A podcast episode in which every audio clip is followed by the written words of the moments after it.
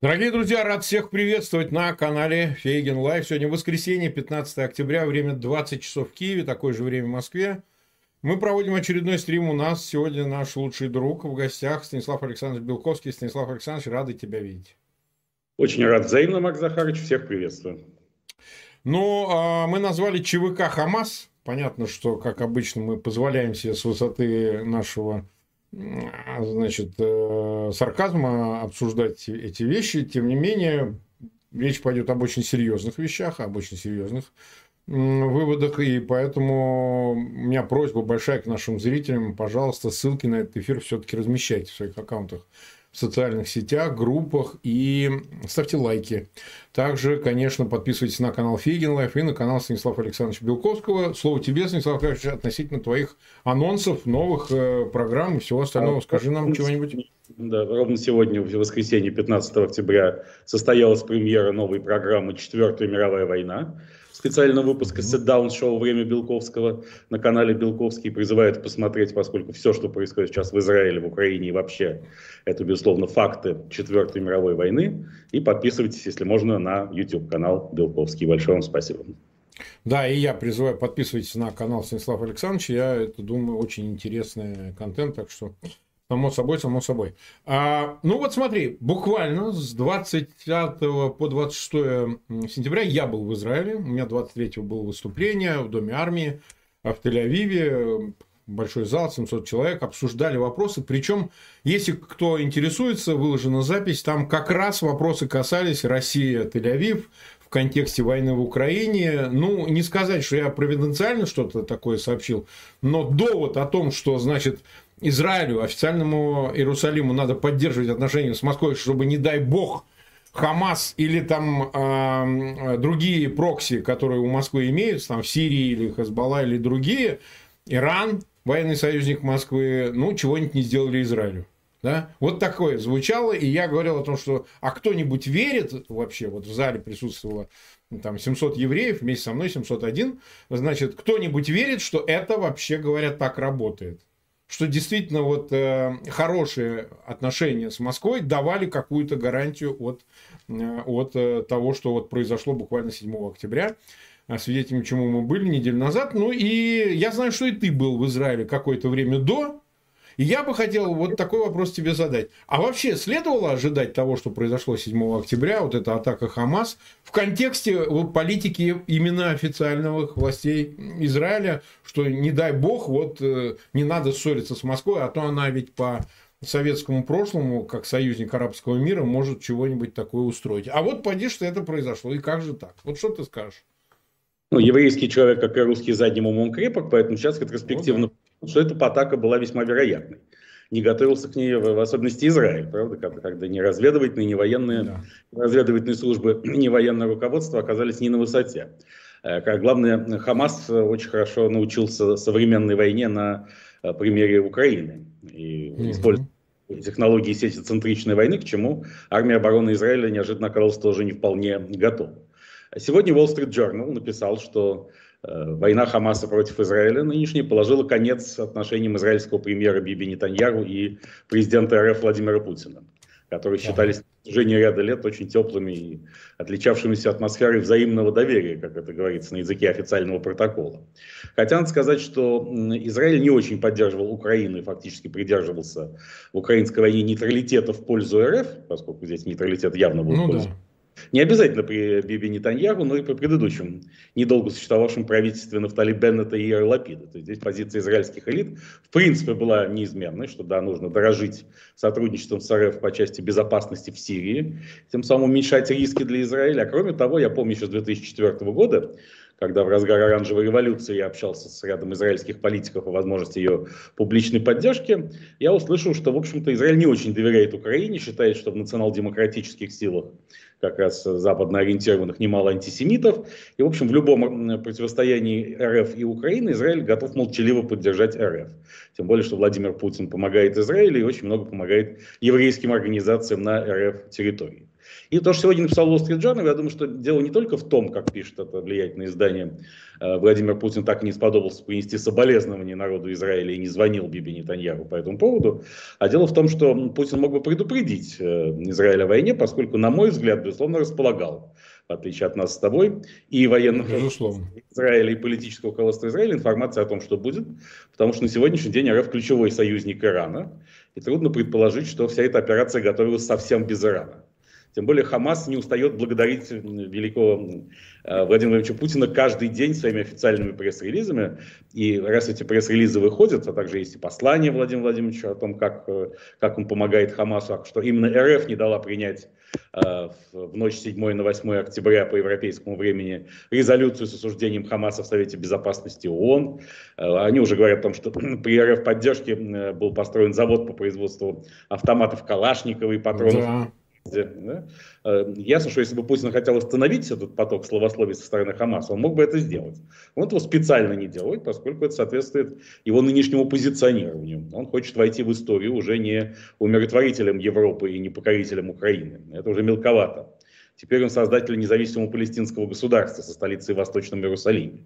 Кстати, вот все эти невиданные даже доселе огромной милости, свалившейся в один день, буквально в считанные дни, на Рамзана Ахматовича Кадырова, теперь могут трактоваться и в этом контексте не только чтобы развеять слухи о тяжелой болезни чеченского лидера и убедить чеченский народ в том, что Кадырову ничего не угрожает, но и Кадыров сейчас важен, отдельно и особо важен для Путина, как коммуникатор э, с рядом арабских государств, потому что на протяжении ряда лет Кадыров окапывался в нише неформального лидера российской исламской уммы и установил свои контакты с э, элитами э, суннитских монархий Персидского залива. Поэтому тут он, кстати, много рассуждал об Израиле, много делал в Израиле, построив мечеть имени да его отца Ахмата Хаджи Кадырова в поселке городского типа Абу-Гош, совсем рядом с Иерусалимом. И примечательно, что израильские спецслужбы, которые весьма трепетно относятся к вопросам, так вот, таким э, вопросам безопасности, что совершенно не обратили внимания ни на Рамзана Ахматовича, ни на его активную миссионерскую деятельность в Святой Земле.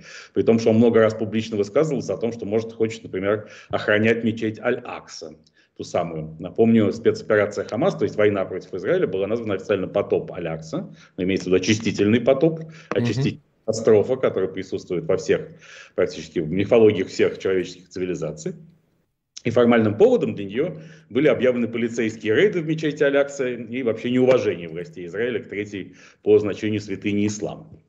И когда Кадыров об этом говорил, он говорил об этом не раз публично. Почему-то Израиль тоже совершенно пропустил это мимо ушей, хотя имелось в виду, что Рамзан Ахматович вполне может и, ну, сказать, участвовать в планировании каких-то спецопераций на израильской территории, а почему нет? Поэтому здесь позиции сторон совершенно равны. Путин теперь, для Путина теперь Израиль это израильское руководство или израильская сторона, а Хамас и их союзники, не сам Хамас, это наши палестинские друзья. Угу. Так он заявляет. Не, ну вот смотри, э, то есть мы правильно понимаем так, что в этом есть такая бинарность. Во-первых, Путин хочет, поправь меня или там выскажи свою оценку, он хочет, да, э, как участник Ближневосточного квартета, как такой вот, э, как он сказал, мы поддерживаем со всеми сторонами контакт.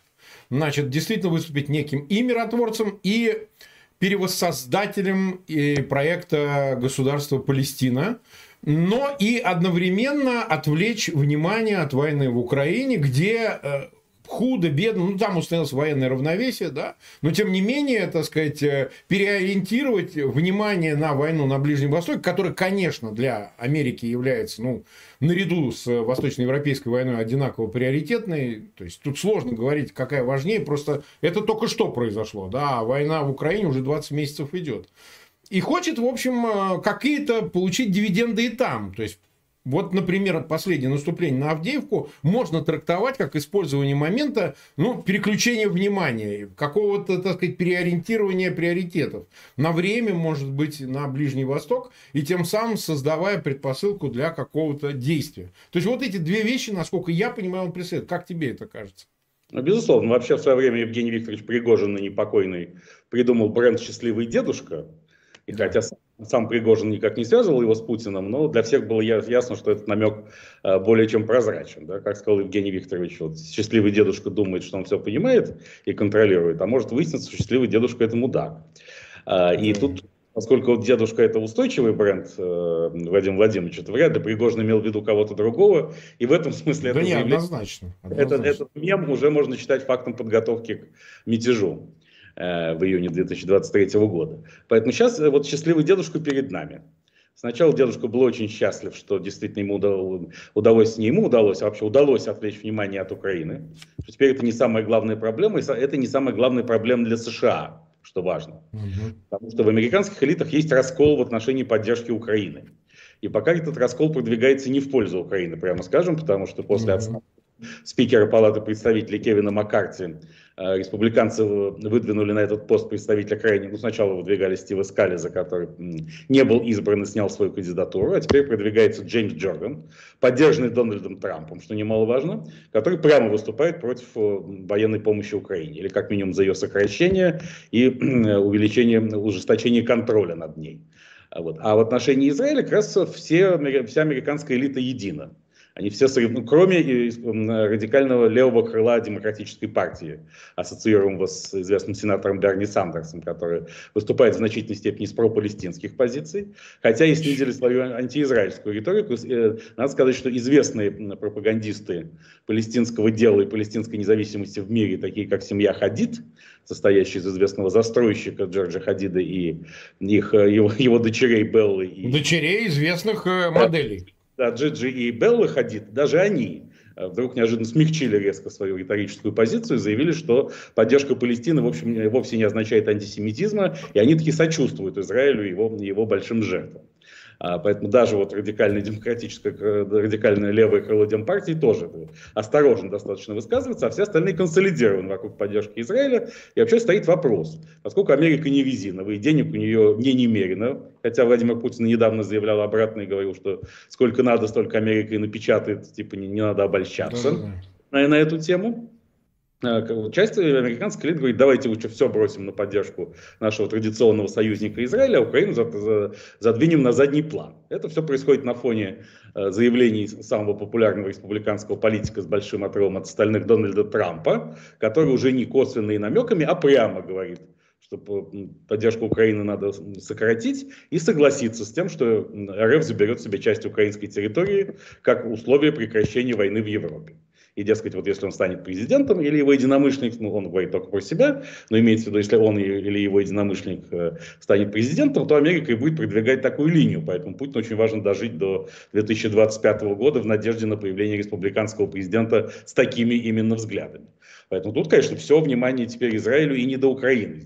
Путин счастлив по этому поводу. Но еще он счастлив потому, что если, как ему кажется, ему удастся сыграть важную роль посредника и модератора в создании того самого палестинского государства, действительно независимого и суверенного, да еще и со столицей в Восточном Иерусалиме, что совершенно невероятно, но в путинской голове может твориться все, что угодно по этому поводу.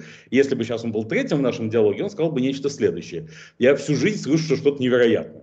Я слышу, что невероятно аннексия Крыма. Я слышал, что невероятно большая война в Европе, да. война Украины. А я вообще в последние годы специалист по невероятному. Очевидно и невероятному. Он после смерти Капицы-младшего мог бы вести эту программу. Не, вот, ну, программу надо назвать не Москва, Кремль, Путин, а очевидно и невероятная. А, с Владимиром Владимировичем в роли главного солиста. Поэтому почему нет? Вот Крым нельзя было аннексировать, аннексировали, а вот уже Трамп говорит, что так и надо, и пусть Крым остается российским. А также, так сказать, Восточный Иерусалим. Тем более Трамп, э, кстати, Трамп наехал еще на Биби Нетаньяху и заявил, что он во всем виноват и должен идти в отставку. Но это, опять же, личная обида, потому что Биби Нетаньяху, вместе, который вместе с Трампом ковал соглашение Авраама между Израилем да. и и э, Бахрейном и Объединенными Арабскими Эмиратами в 2020 году, с точки зрения Трампа некорректно повел себя в январе 2021, отписавшись от Трампа в Твиттере, когда случились события на капиталистском холме 6 января. Вот этого Трамп не простить не может. И он заявил, кстати, что Биби Нетаньяху не только прозевал нападение Хамаса, что, вероятно, правда, но и там, когда Соединенные Штаты убивали, ликвидировали э, генерала корпуса стражей э, исламской революции Сулеймани, Касема Сулеймани, руководителя подразделения Аль-Кудс, типа Нетаньяху сдрейфил и не помог Америке. И пришлось американцам справляться самим без уважаемых еврейских партнеров. Вот, поэтому это все вызывает невероятный прилив энергии у Владимира Владимировича, который, в принципе, сделал ставку с 2014 года, когда, по моему летоисчислению, началась та самая Четвертая мировая война. Я говорю об этом впервые не сейчас, а говорил тогда, весной 2014 угу. Э, на хаотизацию мира, на обрушение американоцентричного миропорядка и замену его хаосом, из которого кристаллизуется по формуле Федора Михайловича Достоевского новый космос. Э, поэтому любые, любые неприятности Запада и особенно США, это просто паритарный елей на душу Владимира Владимировича Путина, и поэтому он сейчас не скрывает своего счастья, его просто прет. Ну и заодно он, э, не, он-то не забывает про Украину, он заявляет, что контрнаступление вооруженных сил Украины не, не забуксовало, а провалилось, сказал он сегодня публично, и э, э Российская Федерация перешла в режим активной обороны. Но ну, активная эта оборона это как отрицательный рост. Это типичное, это типичное путинское построение термина. Да? А, совершенно понятное, но, конечно, наступление на Авдеевку пока не слишком успешное, но все-таки э, связанное с определенным продвижением и другое. Это все попытка Путина застолбить, заморозить фактически э, линию фронта. И потом, когда выяснится, что спасать мир теперь нужно скорее в Израиле, чем в Украине, вернуться к разговору о мире в обмен на территории. Так, 19 э, тысяч нас смотрит, и около 5 тысяч поставили лайки. Просьба огромная к тем, кто в прямом эфире в воскресенье нашел возможным а, посетить вот наш канал и смотреть наш эфир. Пожалуйста, ссылки сразу же размещайте в своих аккаунтах в социальных сетях. Знаю, что хм, это всегда вызывает некоторую нервозность, но просто это так работает. Поэтому сейчас время, когда действительно от вашей активности зависит, насколько достоверная информация и такого рода экспертиза может быть доступна для широкого круга посетителей YouTube, так что помогите нам попадать в рекомендованные. Ну, а, а мы продолжим вот как. Ну, хорошо, вот нас, как ты расцениваешь информацию? Ведь все, что ты говоришь относительно вот этой заинтересованности в конфликте и там, а, операции 7 октября, которая привела к тому, к чему привела, может свидетельствовать о том, что чуть большим было участие Москвы. Про Иран-то вообще понятно. Вот я, например, не сомневаюсь, что Иран там готовил, помогал, потому что это его традиционный функционал. То есть для них это естественная форма, и даже если они не знают, что это прям 7 октября будет, да, значит, иранцы, хотя я думаю, что они знали, э, но какая разница? Это для них обычное дело. Готовить боевиков хоть Хизбаллы, хоть Хамаса, помогать деньгами, направлять оружие. Ну, делать все, что необходимо для уничтожения государства Израиль. Но вот именно в этот раз проявилось это все так, что вот Идет информация, что ЧВКшники из Вагнера а в Сирии, возможно, это западная пресса написала, готовили кого-то из боевиков Хамас, вот этих 10 тысяч, там большое количество, небольшое, специалистов, которые, собственно говоря, задействованы были в операции 7 октября. Появляется видеозапись. Я скажу так, не очень достоверные в том смысле, что желаемые за действительно. Но тем не менее, эти записи есть, где какие-то отдельные русские слова звучат э, среди э, нападавших, значит, ну, имеется в виду э, боевиков Хамас, какие-то отдельные русские слова. И мне вот люди, которые знают арабский язык и знают вариант палестинский арабского языка, ну, то есть они как-то говорят, что не очень это похоже на русский язык, что это можно услышать и немного другое, ну ладно. Тем не менее, вот все эти разрозненные факты, а их будет больше, потому что когда наземная операция начнется и Израиль войдет на территорию Газа, возможно, попадут в руки какие-то командиры живыми, какие-то документы, компьютерные там вещи, какие-то склады, что-то еще, по которым можно будет судить, что Москва как-то, в общем, где-то больше присутствовала в поддержке Хамаса. Ну, что и неудивительно, Хамас там чаще, чем чихал. Ездили там и Машали, и все остальные в Москву, встречались с Лавровыми, естественно, встречались с российскими спецслужбами, армией, получали все, что необходимо. Плюс тут появилась информация, что якобы прокачивалась какая-то криптовалюта через российские криптокошельки или криптобиржи а, в сторону Хамас. Не думаешь ли ты, что Хамас выполнил некую функцию прокси в данном случае, спровоцированную, может быть, косвенно, не прямо, но, в общем, это было задание Москвы отчасти, что, ну, раз вот у нас так все, то мы давайте подожжем все, что можно. Хамас отлично, там, если можно поджечь другие конфликты, но рассеивание вот этого внимания, поддержки, концентрации на Украине все с той же целью, и Москва может нести чуть больше, э, более существенную ответственность за то, что произошло 7 октября более существенную, чем кажется. Относительно того, были ли инструкторы ЧВК «Вагнер» в секторе газа, пока я доказательств не вижу. Все-таки mm-hmm. некоторые русские слова приобретают интернациональный характер, независимо от э, их носителей. Э, возможно, так оно и было. И 90 миллионов долларов, о которых, э, которые ты упомянул, э, да. были подписаны через российскую криптобиржу не Хамасу, а другой террористической организации «Исламский джихад». Я понимаю, что это не, mm-hmm. невелика в данном случае. Mm-hmm. То, что сбоку, хотя, опять же, ради справедливости скажем, что сам факт использования российской криптобиржи вовсе не означает, что какие-то субъекты... Согласен, согласен. Все косвенно. Были, были авторами этого перечисления и владельцами денег.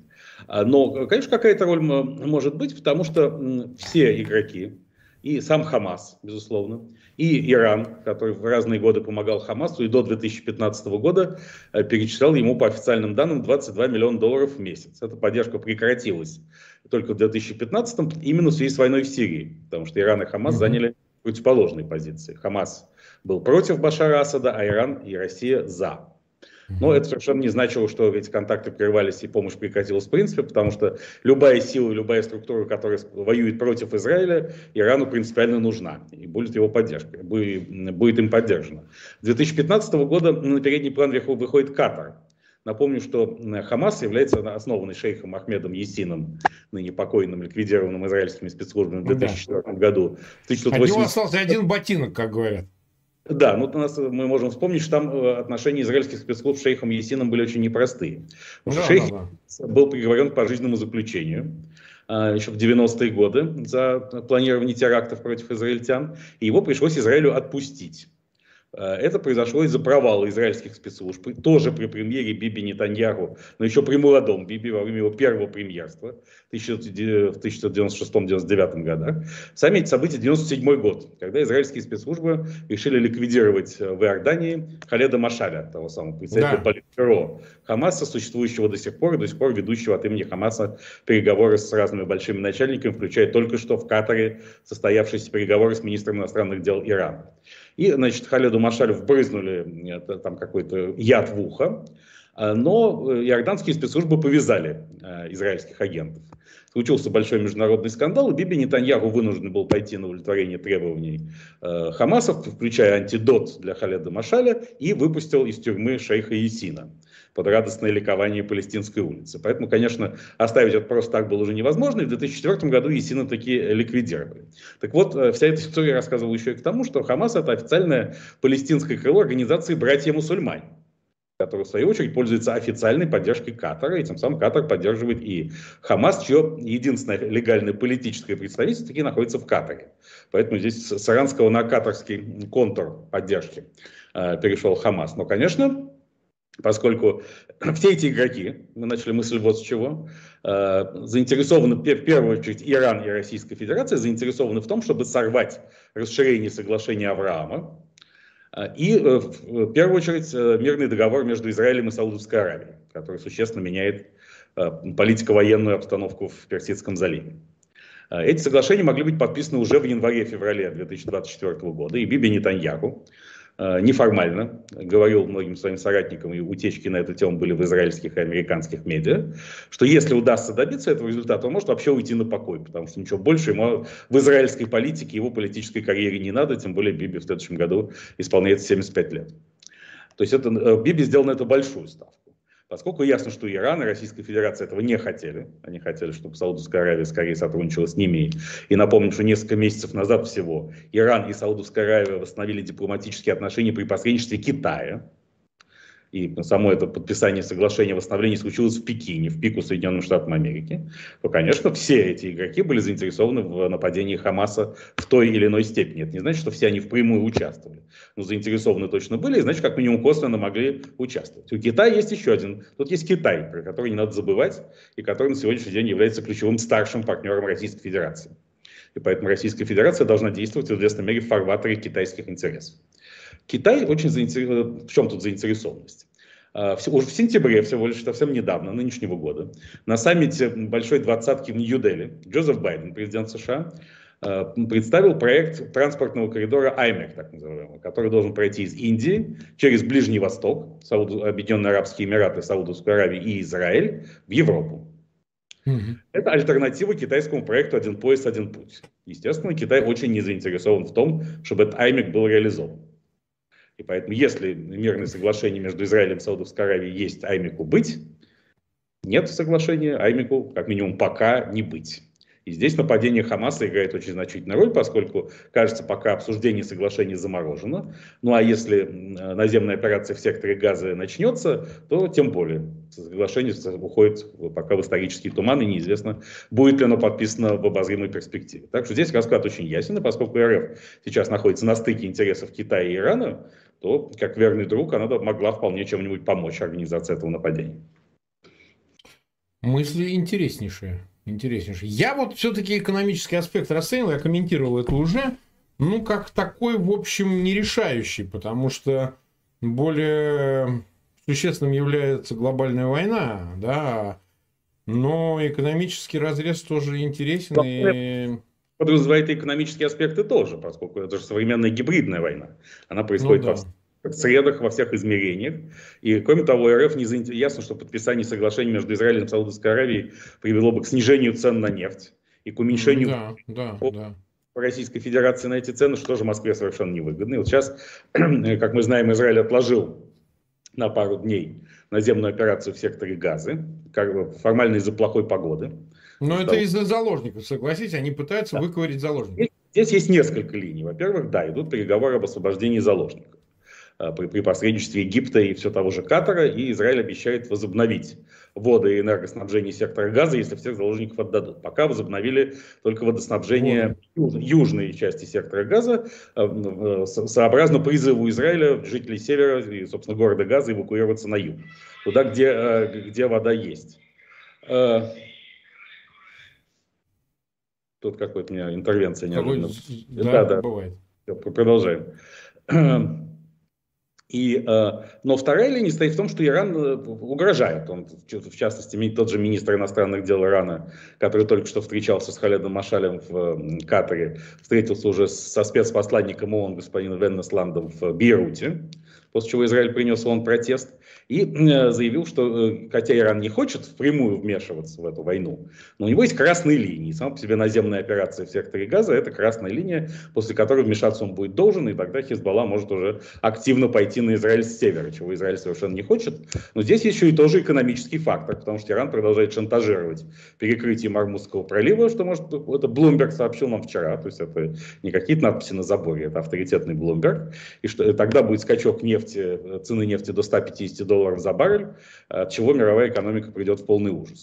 Поэтому здесь есть масса факторов, которые задерживают начало, не только задерживают начало наземной операции Израиля, естественно, есть и военные факторы, потому что эта операция очень рискованная и кровопролитная.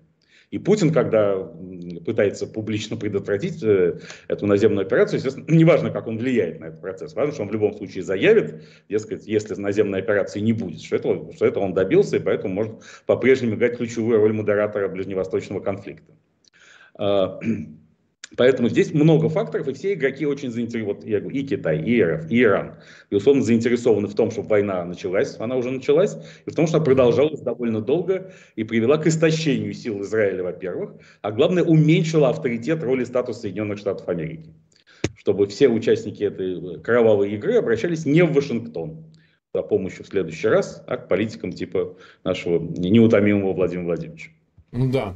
Ну вот смотри, а, ты э, ожидал, что вот столь масштабной будет кампания конвертационная по миру, которую, на мой взгляд, она абсолютно стимулируемая, и, по-моему, Москва приложила руку, публичная кампания в поддержку Палестины, но, и причем Ладно бы это народ Палестины, это конкретно кампания в поддержку Хамас, но она местами конвертируется именно туда. Ровно поэтому реакция в Европе, там, в Германии запрет на эти митинги в поддержку Хамаса и так далее. Но везде, практически, что в Лондоне, что в Америке, что в других местах звучит именно значит, знак равенства между Хамас и палестинцами, так сказать, и да, начинают, э, как говорится, в защиту палестинцев, которые могут пострадать в результате наземной операции, а заканчивают тем, что Хамас-то был прав. То есть, а вы вот их угнетали столько времени, имели право и заложников брать, и детей убивать. Вот пока вот мы выгля... выглядит все так, что... Причем мы видим, что к ней, к этой компании присоединяются, ну, вот ты говорил о семье ходит, ну, ага, вот какой-нибудь э, э, небезызвестные публичные лица, ну, они традиционно это делали, значит, э, э, они поддерживают, собственно говоря, Палестину. А как бы в этой ситуации либо выводя за скобки Хамас и то, что они сделали 7 октября, либо даже, в общем, не видя в этом ничего такого, ну, военная операция такая вот и так далее. Э, выглядит очень интенсивной вот эта кампания. И призыв 13 октября к погромам, которые Халет Машаль объявил, значит, еврейским, и вот эти Маген Дэвиды в разных местах рисуемые. И... А это абсолютно антиизраильская и антисемитская кампания по всему миру. И что самое удивительное, и Москва к этой антисемитской кампании присоединилась, именно антисемитской, я подчеркиваю подчеркиваю.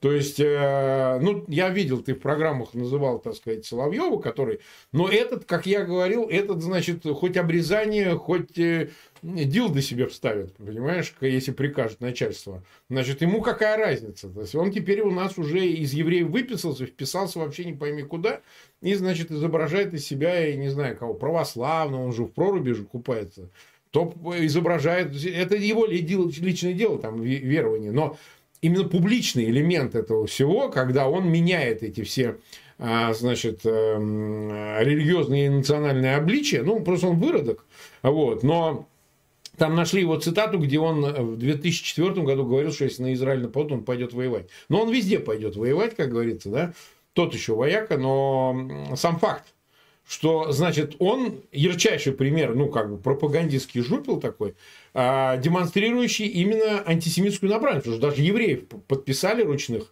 на то, чтобы проводить эту антисемитскую, антиизраильскую кампанию. По существу антисемитскую. Она может по виду антиизраильская.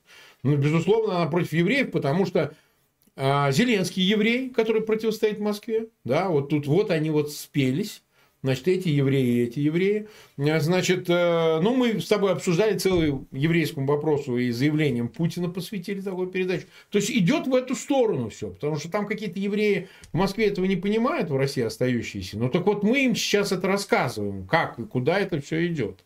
Да, по, по известной методологии, еще связанной со сталинских времен. Э, что ты думаешь, действительно ли в этой компании есть рука Москвы, скажем так, по миру, по Европе? Нет, я так не думаю. А, во-первых, чтобы, чтобы не забыть, именно сегодня, 15 октября, Китай публично вышел на арену и начал комментировать э, войну в Израиле mm-hmm. в лице министра иностранных дел и секретаря ЦК КПК по международным вопросам Ван И, э, который во многом повторил риторику Владимира Путина, сказав, что э, да, причины, что Израиль уже перешел некоторые красные линии и нарушает гуманитарные нормы, что наземная операция в секторе Газа категорически вредна, и что так или иначе причиной нападения Хамаса является многолетняя несправедливость с несозданием, вопреки всем обязательствам палестинского государства.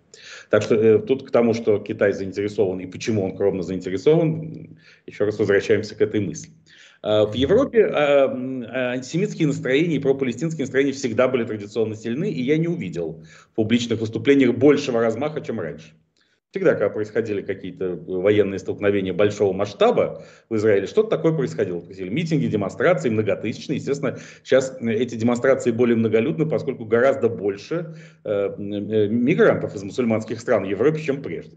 И многие из них к этим демонстрациям присоединяются и занимают ярко выраженную пропалестинскую и прохамасовскую позицию. При этом грань между понятиями Хамас и арабский народ Палестины достаточно тонка. Потому что не будем забывать, что с тех пор, как Хамас выиграл Э, нокаутом парламентские выборы в палестинской национальной администрации, в том самом палестинском государстве, до конца не созданном в 2006 году, он остается самой популярной политической силой среди палестинцев.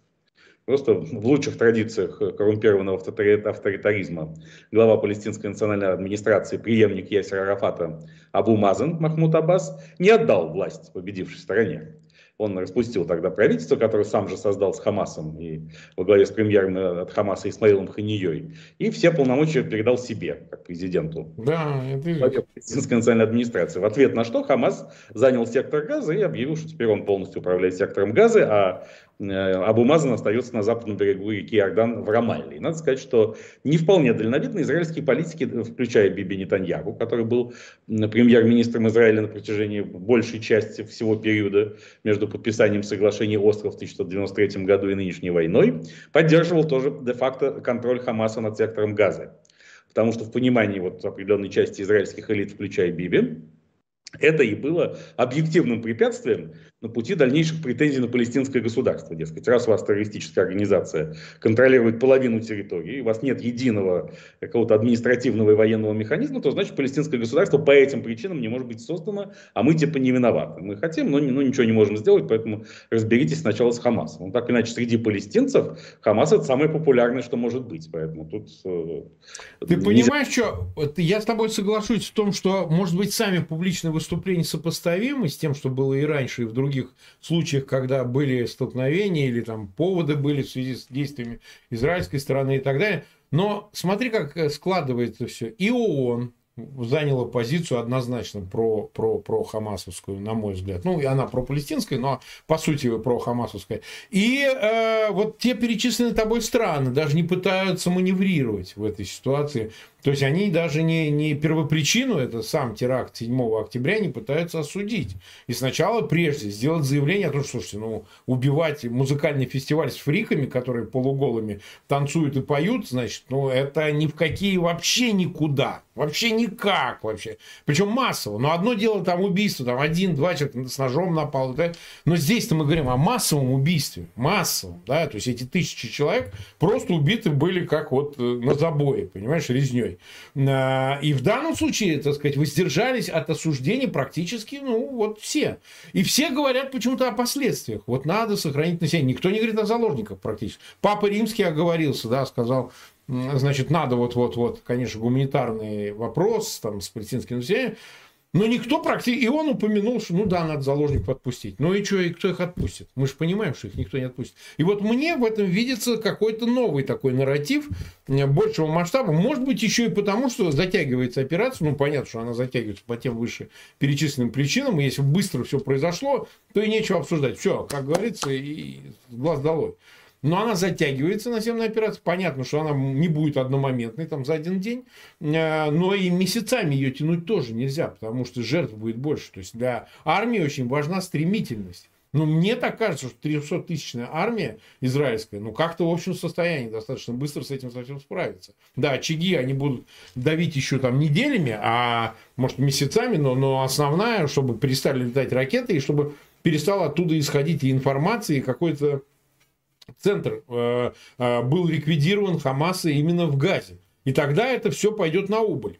А здесь не дают именно это и сделать. Вот у меня такое ощущение, что висят на руках у Израиля для того, чтобы он отказался от этой операции, и, и это дает свои плоды, в общем, и публичные тоже. Как ты это видишь? Здесь, к сожалению, э, меня-то уговаривать не надо, я полностью совсем согласен. Не-не, ну вот. Здесь нет ничего нового принципиально в мировой истории.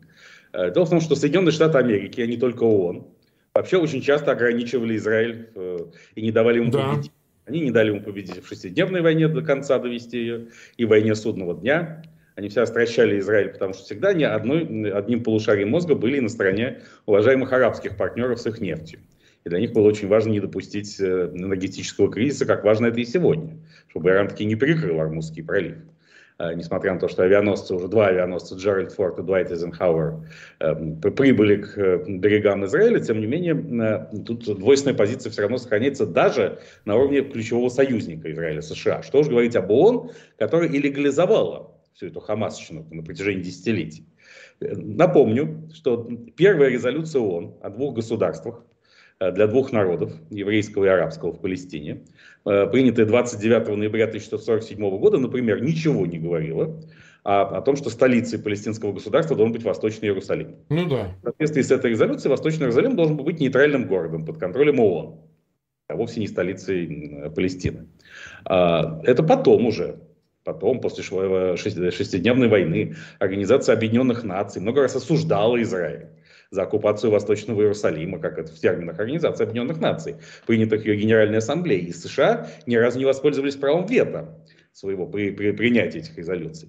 Когда Израиль принял э, основной закон об Иерусалиме, это случилось в 1980 году, объявивший Иерусалим, ну фактически Иерусалим был столицей Израиля с самого начала, с конца 40-х годов, но в 1980 году это было формализовано. Был принят основной закон об Иерусалиме, согласно которой э, Иерусалим является единой и неделимой столицей Израиля навсегда.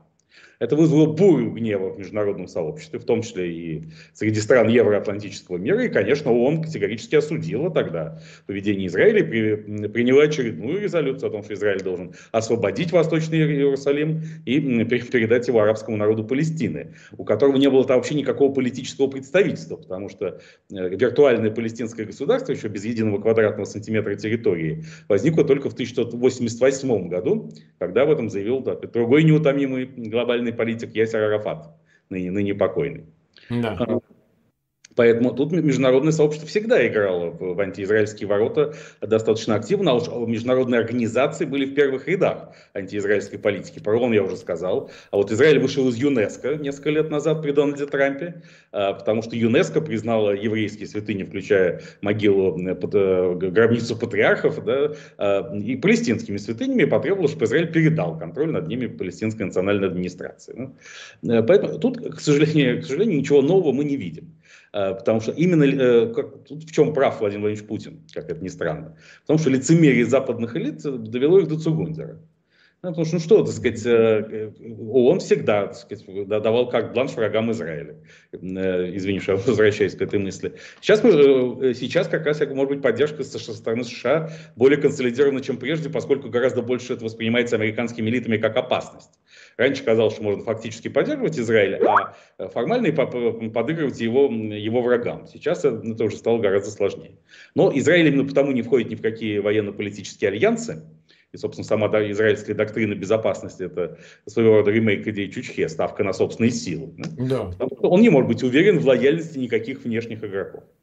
Это относится и к Украине, где, собственно, израильская модель обеспечения безопасности э, обсуждается уже не один год, и что, сказать, членство в НАТО не панацея, хотя у Украины ситуация, конечно, гораздо другая, потому что ее военный против... такого военного противника, такого это, военного масштаба у Израиля нет. Ну, не, сказать, нет. Нет Российской Федерации, которая нависала бы над ним э, прямо и непосредственно. Э, опять же, возвращаясь к Европе, и левые интеллектуалы, все давно были за Палестину, и мы помним, что когда случилась резня в э, эм, лагерях палестинских беженцев Сабра и Шатила на юге Ливана в 1982 году, устроена она была ливанскими христианами, да. а вовсе не евреями, но международное сообщество своем едином гуманитарном порыве, э, приняло решение, что виноват и ответственен за это тогдашний министр обороны Израиля Ариэль Шарон, впоследствии премьер-министр. И Ариэль Шарон попал под уголовное дело в Бельгии, э, которое не, не было закрыто до его смерти в 2014 году. Э, то есть у него, он не мог появляться просто так в Евросоюзе без риска, что какой-нибудь судья Бальтазар Гарсон, в широком смысле этого слова, не выдаст ордер на его арест. А, поэтому тут э, судьба Израиля всегда была трудна. И всегда подчеркивал, что тут выживать еврейское государство в конечном счете должно в одиночку. И экономический бум последних двух десятилетий в Израиле, который, кстати, во многом стал, э, ну не во многом, но хотя бы отчасти стал следствием соглашения Осло, когда стало понятно, что э, эта проблема имеет политическое решение. А, и что она не будет отложена навсегда. Конечно, тоже повлиял на размягчение ситуации, на то, что Израиль стал очень комфортной, дорогой страной. В прошлом году да, да, успел да. Побывать, побывать самым дорогим городом мира, и казалось, что все эти дикости уже в прошлом. А вот, оказывается, нет, дикости не в прошлом, потому что мертвых хватает живых, прошлое не хочет уходить и вступать в свое место будущему, и переход от одной эпохи к другой возможно, увы, только через мировую войну, как это бывало в истории не раз. Что касается антисемитизма в РФ. Я вот, у меня был недавно относительно недавно, два месяца назад, на канале Белковский, опять же, программа «Путин и евреи», где я пытался описать систему отношений Путина с евреями. Путин, бесспорно, не является антисемитом в бытовом банальном смысле слова. И он ну, конечно. евреям обязан. Но он, во-первых, еврей все равно для него это человек с изъяном. Он выделяет, отличает еврея от нееврея. Э, поэтому еврея типа легче вербовать. Э, и к тому же, а сам, само государство Израиль, ведь не только Путин, но и многие представители религиозных ультраортодоксальных кругов Израиля отнюдь не отождествляют судьбу евреев и безопасность евреев судьбой и безопасностью Израиля. Это могут две, э, две большие разницы. Вот это для Путина две большие разницы. Израиль это агент влияния США, так или иначе.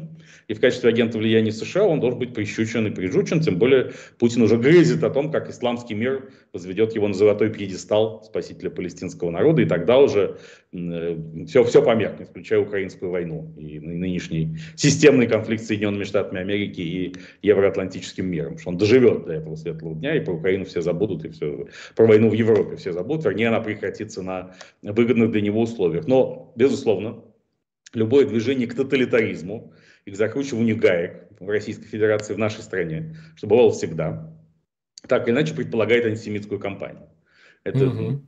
Это часть джентльменского набора. Ну, Поэтому... имманентная вещь, имманентная для любой российской власти. Это, это даже нынешней войны в Израиле. Это неизбежно так, поскольку евреи во всем виноваты. И чем mm-hmm. острее стоит в российском обществе вопрос, кто виноват, так сказать, и кого можно обвинить в чем-нибудь, тем скорее еврей все равно окажется виноватым, окажется первейшим претендентом на эту роль. Поэтому еще в, в начале спецоперации Z было ясно, что градус антисемитских настроений будет расти, независимо от того, что хочет и чего не хочет Владимир Путин. А, это происходит само собой, тем более, что Z-актив, фан-клуб спецоперации Z, в значительной степени состоит из звериных зоологических антисемитов. Ну, это да, это да. 31 а, тысяча нас смотрит, около 10 тысяч поставили свои лайки. А, мы уже 45 минут в эфире, мы, у нас еще есть немножечко совсем времени, да? У нас минут 5 есть, правильно? Мы обычно 50 минут держимся. Как, как все удобно, Марк Захарович. А, есть... окей. Значит, есть... просто остается, остается еще несколько тем, которые ну, нельзя не обсудить, да? Значит, э, вот смотри, э, в продолжении этих всех вопросов. Ты считаешь, что если, допустим, израильская наземная операция, представим себе, пройдет максимально успешно. Раз. То есть они за там, не знаю, недели, хорошо, за месяц очистят территорию э, сектора газа, убьют, что скорее всего убьют э, большую часть боевиков, они их специально убьют, чтобы потом не иметь геморроя с их тюрьмами, с перезабитыми этим материалом и потенциального приглашением, соблазнением брать заложников, чтобы их менять, и, ну, и вся эта суета. Допустим. Допустим, не, э, не решаться вступить в войну ни Хезбалла, 50 тысяч боевиков на севере, значит, на с ливанской территории, и там Сирия, возможно, какие-то движения, Иран не станет пускать какие-то ракеты и пытаться что-то делать. Ну, не решаться, не решаться. Насколько это может отразиться на положении восточноевропейской войны в Украине, да, и на положении Путина и так далее. Потому что он, по-видимому, потеряет вот то, что ты сказал, перспективу стать э, неким, значит, э, значит, э, главным главным в проекте создания государства Палестина. Я считаю, это вообще вот так не реализуется этот проект, да еще с помощью Путина, но это другой вопрос, потому что там это скорее вопрос мирной конференции и участников тех, которые явно не захотят передавать эту пальму первенства Путину, скорее Китай ее примет на себя. Я скорее в это верю, да, пригласят Китай для решения этого вопроса. А он уже и так постоянно на себя эту тогу, постоянно миротворцев примеряет то иранцев с э, саудитами, ну и так далее. В Москве не по шапке, как говорится, военному преступнику это все осуществлять. Но, тем не менее, вот если все-таки пойдет плохо, по плохому сценарию, и Москва утратит своих традиционных сателлитов, ну, безусловно, тот же э, Хамас, если его нет в секторе Газа, ну, он там в Сирии где-то, в Дамаске, еще где-то, в Катаре, но это уже совсем не то. Повлияет ли это и на позицию Израиля, который более активно включится в помощь, о чем ты тоже упомянул, Украине? То есть он может. Да, оружие ему самому надо, железный купол самим надо. Это вот подтвердили эти события. Но технологии, создание заводов, построить в Украине, чтобы они имели такие средства ПВО, беспилотники, очень современные беспилотники израильские и другие средства, которые Израиль может наладить производство в самой Украине. А что здесь такого? Плюс э, общий стимул ситуации, при которой замерение там позволит высвободить известные силы для той же Америки, чтобы активнее помогать э, Украине. И что раз тут получилось, ну тогда больше не будем церемониться, передадим больше оружия, томагавки, хренавки, для того, чтобы покончить быстрее с войной в Украине. Ты полагаешь, что действительно вот такое развитие событий, такой сценарий возможен? И это ухудшит сильно ставки и позиции Кремля и Путина в частности? Вовсе не факт. А дело в том, что даже если так. предположить, что Израиль очень быстро зачистит сектор газа, что тоже не факт, а, это тут уже отдадим военным экспертам пространство для дальнейших рассуждений на Окей. эту тему. Мы же допущение такое делаем. После достройки этих подземных туннелей, которые могут быть заминированы, которых очень много в секторе газа и так далее. Израиль все равно, несмотря на то, что он делает ставку на собственное обеспечение безопасности, он зависит от внешних игроков. На него будут многие давить. Если, как ты говоришь, Китай станет ключевым посредником по созданию Я думаю, так. А, палестинского государства, то уж точно э, Израилю тут не разгуляться. Он должен будет ориентироваться на позицию Пекина, а Пекин будет в известной степени прикрывать Москву.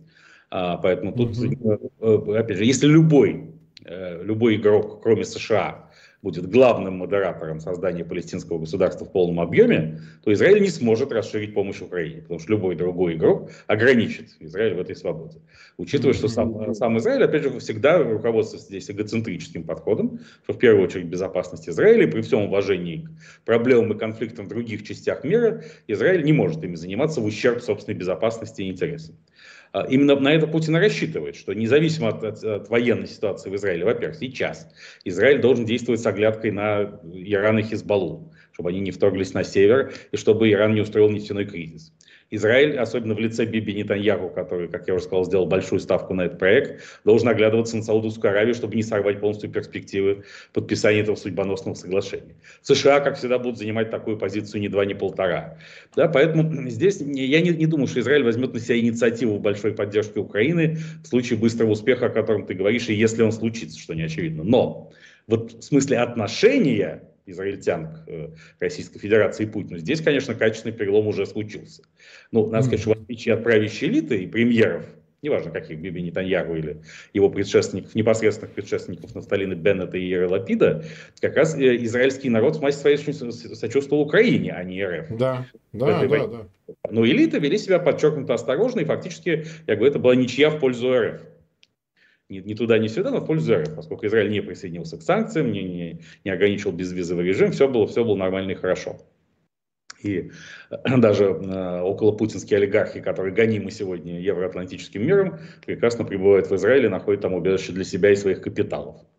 А, но Э, сейчас уже и израильская политическая элита не сможет занимать точно такую позицию, поскольку РФ ведет себя явно неправильно в этой ситуации, ведет себя явно, явно неправильно публично, и определенный сдвиг, безусловно, в поддержке Израилем Украины случится. Но не такой драматический, о котором ты говоришь, потому что это не зависит от Израиля полностью, это зависит от огромного количества внешних факторов, и действительно, что удалось добиться и Хамасу, и его спонсорам, это реактуализация вопроса о палестинском государстве. Стало очевидно, что еще откладывать на десятилетия этот вопрос невозможно. И в этом смысле, как Хамас говорит, что он может сейчас прекратить сопротивление, прекратить войну, потому что его цели уже достигнуты, он не лукавит. Да, действительно, цель достигнута. Помимо того, что поставлено под вопрос это судьбоносное соглашение с саудитами, а, вопрос о том, что палестинского государства надо создавать вот-вот, он поставлен впервые за долгие годы, и ни один игрок, включая даже США, не может сейчас отступиться от этой позиции.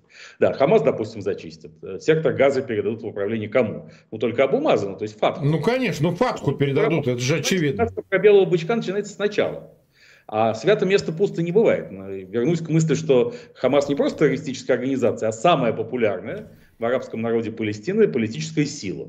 Поэтому просто механическое удаление из э, палестинского пространства не означает, что он исчезнет как целиком, да, что исчезнет как идеология. Нет, на, смену Хамасу придет какая-нибудь другая террористическая организация с близкими взглядами. По известной шутке, что там, филолог защитил докторскую диссертацию на тему, о том, э, доказав, что Илиаду и Одиссею написал не Гомер, а другой старик, живший в то же время и тоже слепой.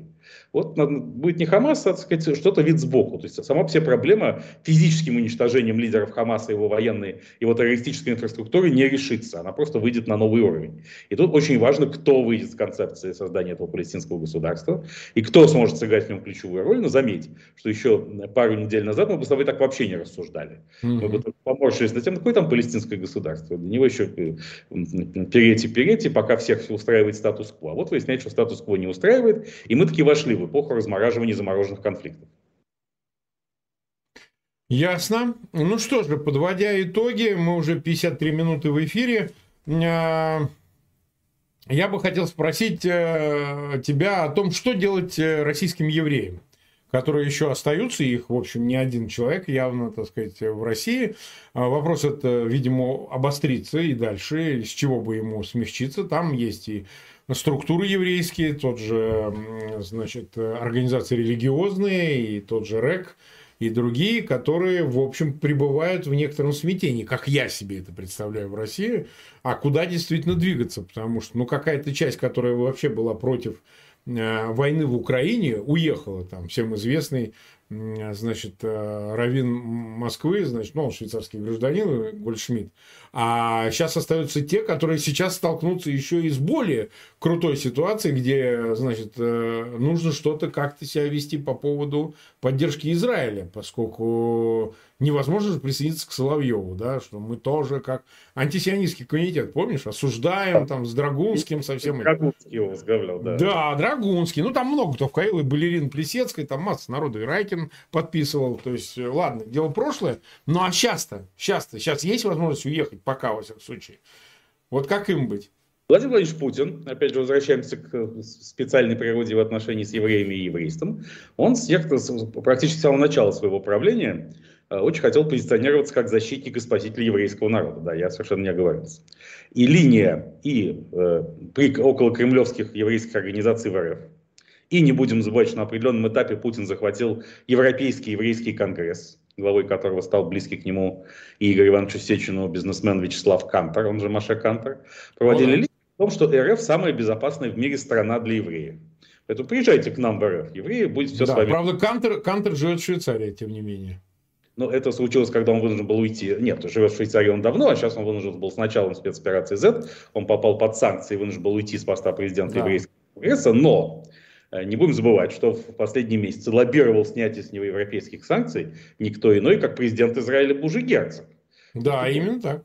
Ну и сняли. Кстати, санкции сняли с него. Ты знаешь об этом? Нет, я об этом ничего не знаю. Как сняли? Да, вроде бы сняли с него с Кантера, да. Я что из Березкина, из Березкина, и, по-моему, с Кантера сняли, Нет, надо посмотреть. В том пакете точно не сняли. Тогда сняли с Березкина, Ахмедова и Шульгина из Озона. Кантор ну, не может звуч... быть, да. Ну, Могу ошибаться. Не главный вопрос. Поэтому, типа, Путин по-прежнему гарант безопасности всех евреев. И здесь, кстати, его точка зрения странным образом совпадает с позицией некоторых ультраортодоксальных раввинов, которые говорят, что Израиль очень опасное место действительно для евреев. И пока Мессия не пришел и не восстановил Иерусалимский храм, может быть, лучше переждать где-то за, за пределами государства Израиль. Э, тут бывают странные сближения который... Извини, извини, извини. А, а, значит, сообщается, что 21 сентября 2023 года, это политика сообщает, и инсайдер перепечатывает эту заметку, сняты санкции с двух российских олигархов, Григория Березкина и Вячеслава Кантора.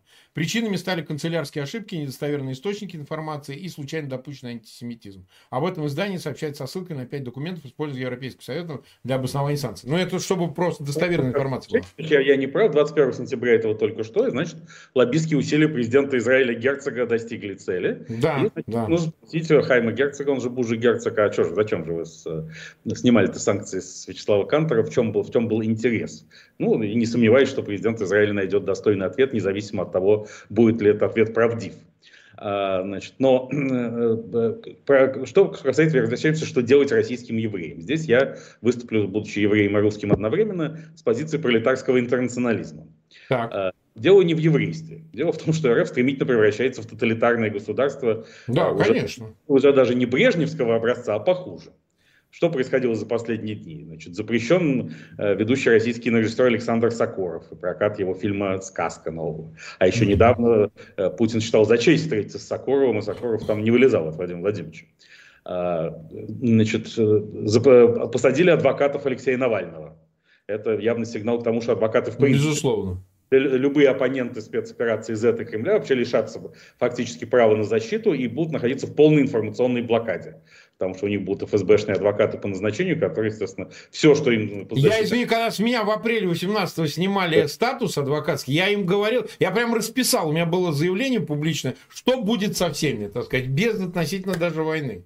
Что это будет, э, так сказать, потоком, и это будет Происходите дальше. Извини, что я перебил. Э, э, э, это может рассматриваться как анекдот, но в контексте современной РФ это не анекдот.